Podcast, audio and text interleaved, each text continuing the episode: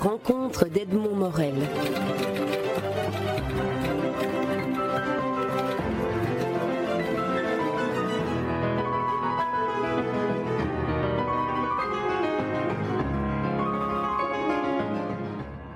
Benoît Peters, vous publiez aux éditions Flammarion deux livres euh, en, un seul, moment éditorial, je dirais. Trois ans avec Derrida, les carnets d'un biographe. Ce livre accompagne euh, la biographie dans la collection Grande biographie de Flammarion, la biographie que vous consacrez à Derrida. Alors, pour moi, dans ma lecture, ces deux livres sont indissociables l'un de l'autre. Et c'est pourquoi je, vais, si vous voulez, vous proposer une exploration de ces deux livres simultanément. Alors, la première, la première chose, c'est euh, concernant le, livre les, les, carnets d'un biographe. Est-ce que ce n'est pas le livre qui devait accompagner une biographie de quelqu'un comme Derrida, qui a autant attaché d'importance à l'écriture de, l'intime à l'écriture de journaux personnels, à l'écriture de son autobiographie d'une certaine manière. Ce qui est curieux, c'est qu'évidemment aujourd'hui, je, suis amené, euh, ayant publié ces deux livres, ayant déjà reçu pas mal de, réactions, à lire ce que j'ai fait, euh, donc à réfléchir sur ce que j'ai fait avec ces deux livres. Quand j'ai commencé la biographie et, ces carnets, je n'avais pas du tout la même représentation. Au fond, les, euh, ces carnets d'un biographe, c'est une intuition.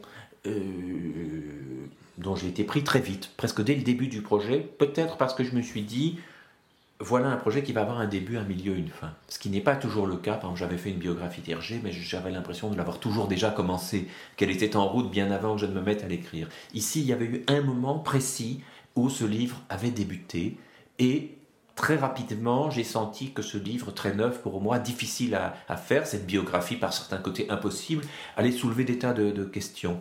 Et donc, j'ai commencé ces carnets, il n'était pas du tout certain qu'il pourrait donner naissance à un livre parallèle, mais j'ai eu le sentiment qu'il me permettait notamment de mettre beaucoup de réflexions personnelles que la biographie elle-même ne devait pas accueillir. Je n'aurais pas voulu encombrer la biographie de euh, mes réflexions, de tout un cheminement, on pourrait dire, métabiographique, euh, ou de réflexions plus intimes sur mon rapport à, Derrida. Et en même temps, j'avais le sentiment, et vous le pointez bien, que euh, que ce n'était pas une biographie comme les autres, qu'elle soulevait beaucoup de questions. Déjà, écrire la biographie d'un philosophe soulève des questions. Écrire la biographie d'un philosophe aussi lié à l'intime, aussi capable de questionner la possibilité même de la biographie et de l'intérêt de la biographie d'un philosophe.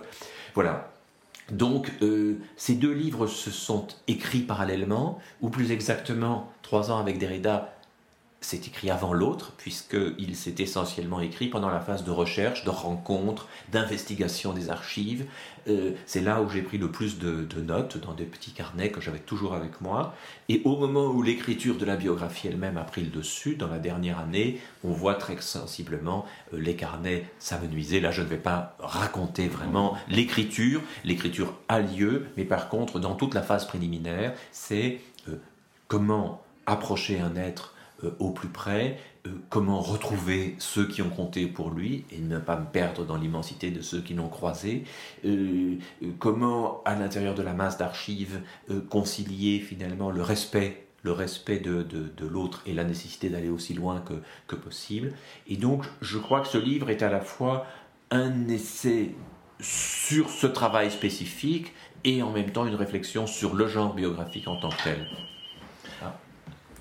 Alors, une des, caractéristiques de, ce livre, Les carnets et de la biographie, est que vous avez dû, d'une certaine manière, réinventer un genre littéraire. Vous donnez dans les carnets dix définitions de dix types de biographies différentes.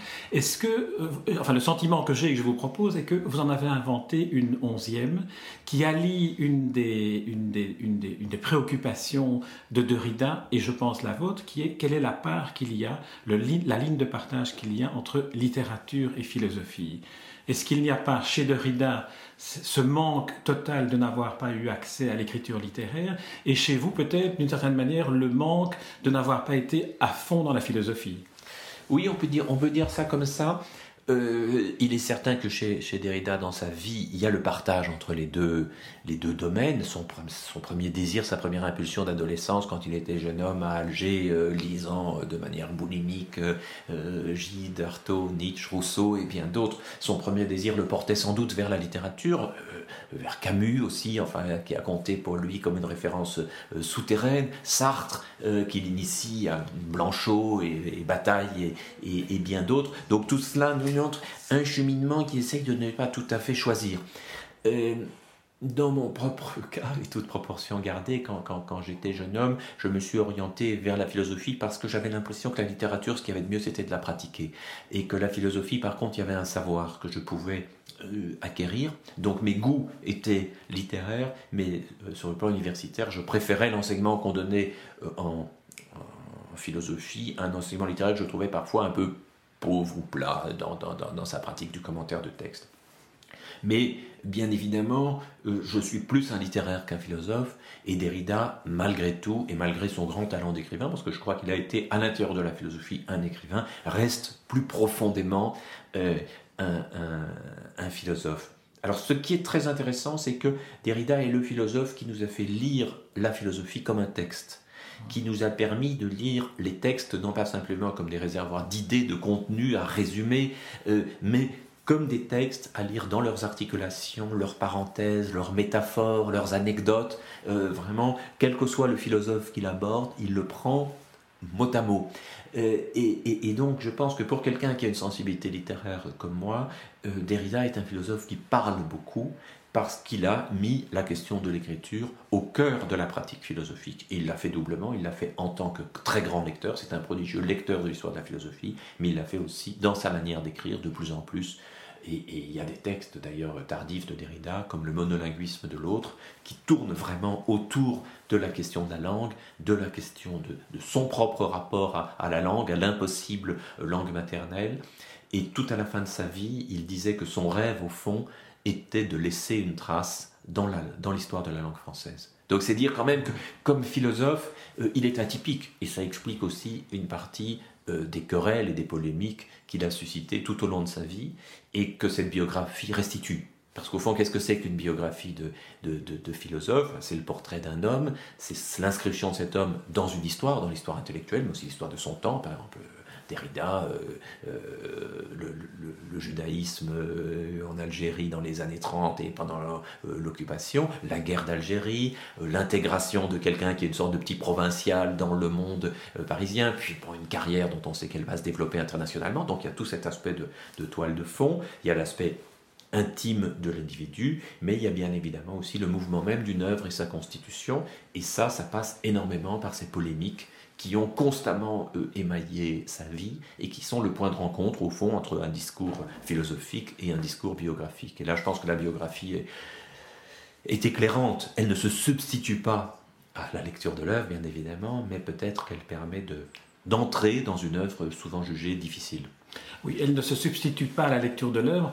Est-ce qu'on pourrait considérer, c'est ainsi que moi je l'ai pris, que la biographie euh, de Ridin est aussi une formidable bibliothèque qui donne envie d'aborder la, lecture des textes originaux. Le, livre est émaillé d'extraits, mais d'extraits fatalement très courts, qui s'inscrivent dans cette biographie de la pensée. C'est comme ça que, que vous avez défini à un moment donné votre biographie. Est-ce que c'est aussi un livre qui est une sorte de bibliothèque philosophique dont on parcourrait les couvertures des livres et puis on, est, captivé par l'un ou l'autre. Oui, oui, j'espère que ce livre euh, euh, donne des envies et donne envie de rencontrer l'œuvre. Euh, c'est une œuvre immense, celle de Derrida. Parfois, les, spécialistes connaissent quelques titres, les premiers qui sont devenus des classiques, comme l'écriture et la différence, de la grammatologie, etc.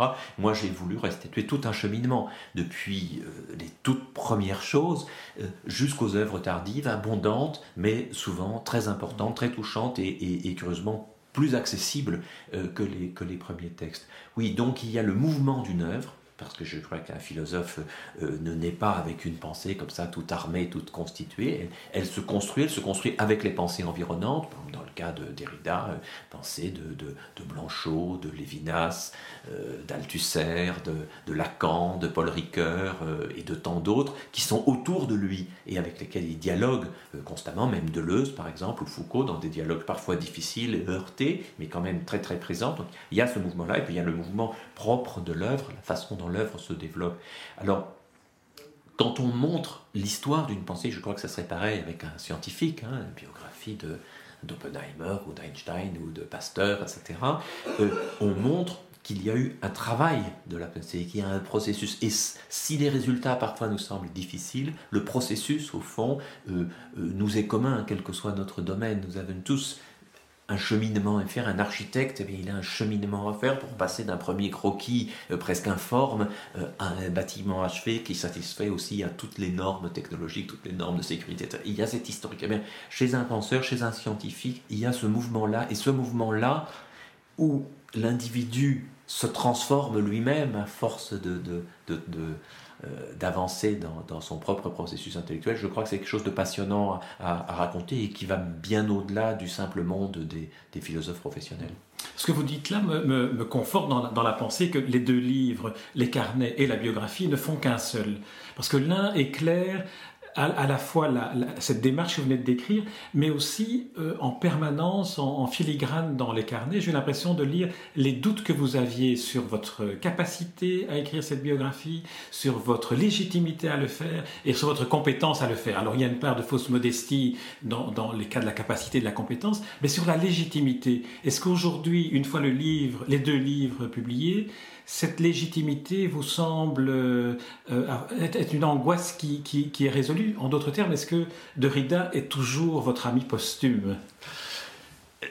Je dirais d'abord que il y avait quelque chose qui était là dès le début, c'était une, comment dire, une attirance euh, euh, très ancienne pour cette œuvre. Hein. Donc si le livre a un début dans son écriture, mon histoire avec Derrida était très ancienne, puisque j'avais commencé à le lire très tôt, vers, vers 18 ans, évidemment sans tout comprendre, mais avec beaucoup d'attirance. J'avais eu la chance de le connaître un peu quand il avait postfacé le livre Droit de regard, l'album photographique réalisé avec Marie-Françoise Plissat. Donc on s'était côtoyés, puis on a échangé des, des livres, des lettres pendant pas mal d'années. Donc il y avait quelque chose qui était là, et c'était à un moment où je lisais peu de philosophie, le philosophe que je continuais à lire. Mais bien évidemment, je ne pouvais pas me placer face à cette œuvre comme un spécialiste. Et d'ailleurs, je crois qu'un spécialiste n'aurait pas écrit une biographie.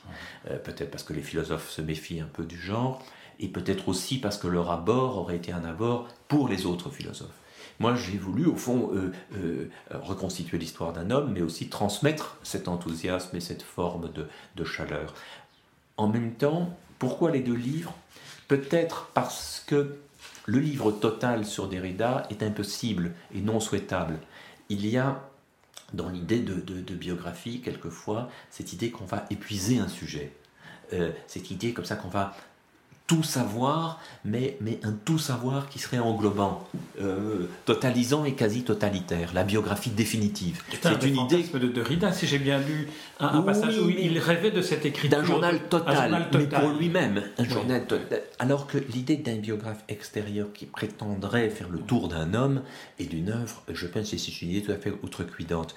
Il y a toujours quelque chose qui échappe, ne serait-ce que parce qu'on n'est pas on, a toutes les traces laissées par quelqu'un, toutes les correspondances, tous les documents retrouvés, tous les témoignages, mais quelque chose de l'intériorité, quelque chose du mouvement même de la création à l'instant où il se produit, nous est inaccessible. Avec ces deux livres, d'une certaine façon, je dessine peut-être la place d'un livre en creux qui est entre les deux euh, et, qui, est impossible, ou qui est la trajectoire propre du lecteur au moment où il se réaventure lui-même à l'intérieur de l'œuvre et où il découvre d'autres dimensions que celles que j'ai, que j'ai décrites. Donc, on pourrait dire deux livres, c'est trop, mais deux livres, c'est peut-être une façon de dire aussi il reste de la place, il reste de la béance, il reste du vide. Ce sont des choses que euh, Derrida nous a euh, beaucoup, beaucoup apprises, parce que c'est le penseur de la différence, c'est le penseur du, creux, des plis.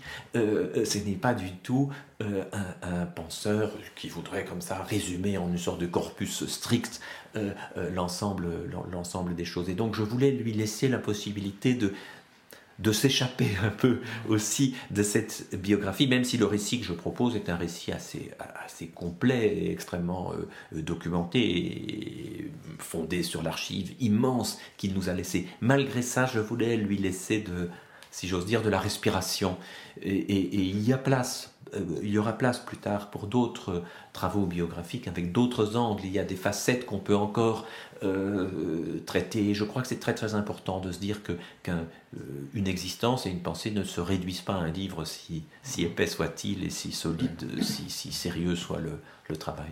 Est-ce que d'une certaine manière, vous ne répondez pas alors à cette préoccupation qu'il qui a exprimée à un certain moment, en tout cas tel que cela apparaît dans, dans, votre biographie, de la question philosophique ou de la préoccupation philosophique de la survie? Qu'est-ce que la survie, d'une certaine manière aussi, de son œuvre à lui? Est-ce que ce n'est pas cette, cette porte d'entrée que vous entrebaillez ici pour, pour la suite? Oui. Et c'est une question qui le hantait. Hein, euh, mais la survie, pas simplement la survie au sens de l'œuvre qu'on laisse, mais, mais, chez lui, cette idée que la vie est déjà euh, survie, que, que, dès le premier moment, tout acte posé est déjà sa propre trace, que, que quelque chose du présent nous est absolument inaccessible. C'est étonnant parce qu'il y a, je pense, dans une grande œuvre, souvent des intuitions qui sont présentes très très tôt, euh, dès la jeunesse, au moment où les outils conceptuels ne sont pas là. Par, je reviens aux scientifiques, par exemple, chez Einstein, il y a vraiment les mêmes choses, comme ça, des grandes images qui sont là très tôt, alors qu'il n'a pas les outils mathématiques pour faire les, démonstrations. Et chez Derrida, cette notion d'une sorte de, de présent qui se dérobe en permanence et qui, et qui devient trace et qui devient une trace désirable dès qu'il est passé, mais qui en même temps, en tant que passé, est perdu et donc euh, a laissé échapper l'essentiel, c'est quelque chose qu'on va trouver tout au long, tout au long de, de sa vie. Et les grands concepts euh, euh, de Derrida, comme la différence avec un A, c'est le fait que... Expliquez-nous pourquoi avec un A, c'est parce que ça vient du participe présent. oui, ça, elle, tient, elle tient à la fois la différence au sens classique, ce qui, ce qui diffère la, la, la, minorité, ce ce qui est au cœur du, comment dire, des grands concepts comme ce qui leur échappe, et en même temps, ça échappe dans le temps. C'est fondamentalement euh, quelque chose qui, qui diffère euh, de soi-même, mais, mais donc qui est différé aussi. La chose, la chose ne s'atteint pas au fond, euh, euh, chez Derrida, et on le retrouvera jusque par exemple dans un grand livre tardif comme Spectre de Marx, où il nous dit c'est au moment où Marx est aboli comme grand, euh, comment dire, comme grand moment de l'histoire finalement avec les régimes qui se réclament de lui, c'est là que quelque chose d'autre de lui revient. Il y a cette idée extraordinaire au début de Spectre de Marx où il lit la première phrase du manifeste du Parti communiste, un spectre hante l'Europe, celui du communisme. On, on lit cette phrase classiquement comme euh, euh, le communisme fait peur à l'Europe. Mais lui, qu'est-ce qu'il nous dit? Ce communisme qui est décrit en 1848 par Marx et Engels comme avenir est déjà un spectre. Il est devant nous et, derrière nous. On peut évidemment relier ça notamment à toute une thématique euh, juive autour du Messie, la, messianicité, possible ou impossible Est-ce que le Messie est toujours à venir, déjà, déjà venu, ou ne se réalise que dans sa non-venue hein, C'était un des points euh, de, de, dialogue un peu étrange entre le christianisme et, le judaïsme, et une des choses qui a tout à fait fasciné euh, Derrida, et qu'il nous montre à l'œuvre chez Marx, rapprochant à ce moment-là, par exemple, Marx de Hamlet, Hamlet qui hante le texte de, Marx, le mot hante, et, le, évidemment le plus juste n'est pas choisi au, hasard. Voilà des thématiques qui montrent comment il y a chez, Derrida des intuitions très intimes. Euh, par exemple, pour le prendre alors là sur le plan le plus biographique, le monde perdu d'Algérie, comme une espèce de paradis perdu de sa jeunesse, et que ces préoccupations très intimes euh, sont euh, immédiatement connectées à quelque chose de, très élaboré philosophiquement. En revenant sur euh, Spectre de Marx, que j'avais prévu d'évoquer dans une Pardon. Euh, non, non, non, dans, dans, une question ultérieure sur, sur quelques, quelques lignes de Vous voyez, c'est la différence qui est déjà à l'œuvre à l'intérieur même de l'entretien. Euh, sur, sur Spectre de, Marx, j'ai eu le sentiment. Donc, ce livre a été écrit après la chute du mur et, et au moment où le communisme se, dilitait dans, dans, tous les pays où ils avaient. Et après la mort de Louis Althusser, qui avait été un de ses amis et dont le destin lui-même avait été tragique que Derrida avait accompagné jusqu'au bout, je pense ce livre est aussi comme une lettre euh, posthume adressée à Althusser. Est-ce qu'il n'est pas aussi le, texte qui, fait finalement cette espèce de, d'entrelacement entre philosophie et littérature dans la manière d'écrire shakespearienne, presque avec cette présence de, Shakespeare qui était un, auteur, alors qu'il n'apprécie pas tellement le théâtre, dites-vous, sauf Shakespeare? Oui, oui. Il, y a, un souffle dans, dans, dans, Spectre de Marx. Euh, vous, vous, vous y lié euh, littérature et philosophie, mais bien sûr c'est aussi un texte où les dimensions politiques et éthiques euh, qui vont devenir centrales, qui vont passer à l'avant-plan chez Derrida, se marquent de manière plus nette que dans les, les, premiers textes. Je crois que sa pensée est de part en part politique, ses combats ont été très courageux et très fréquents, mais pendant longtemps on peut dire que c'était plutôt pour les bons lecteurs que c'était là. C'était, subtilement présent. Dans les dernières années, et surtout à partir du spectre de Marx, euh, cette dimension politique et éthique devient beaucoup plus fondamentale. Il y aura des combats de Derrida euh, euh, pour Nelson Mandela à l'époque où Mandela est encore euh, en prison pour un traitement juste de la question israélo-palestinienne qui le hante et sur laquelle il essaiera toujours de garder une position vigilante et, inquiète.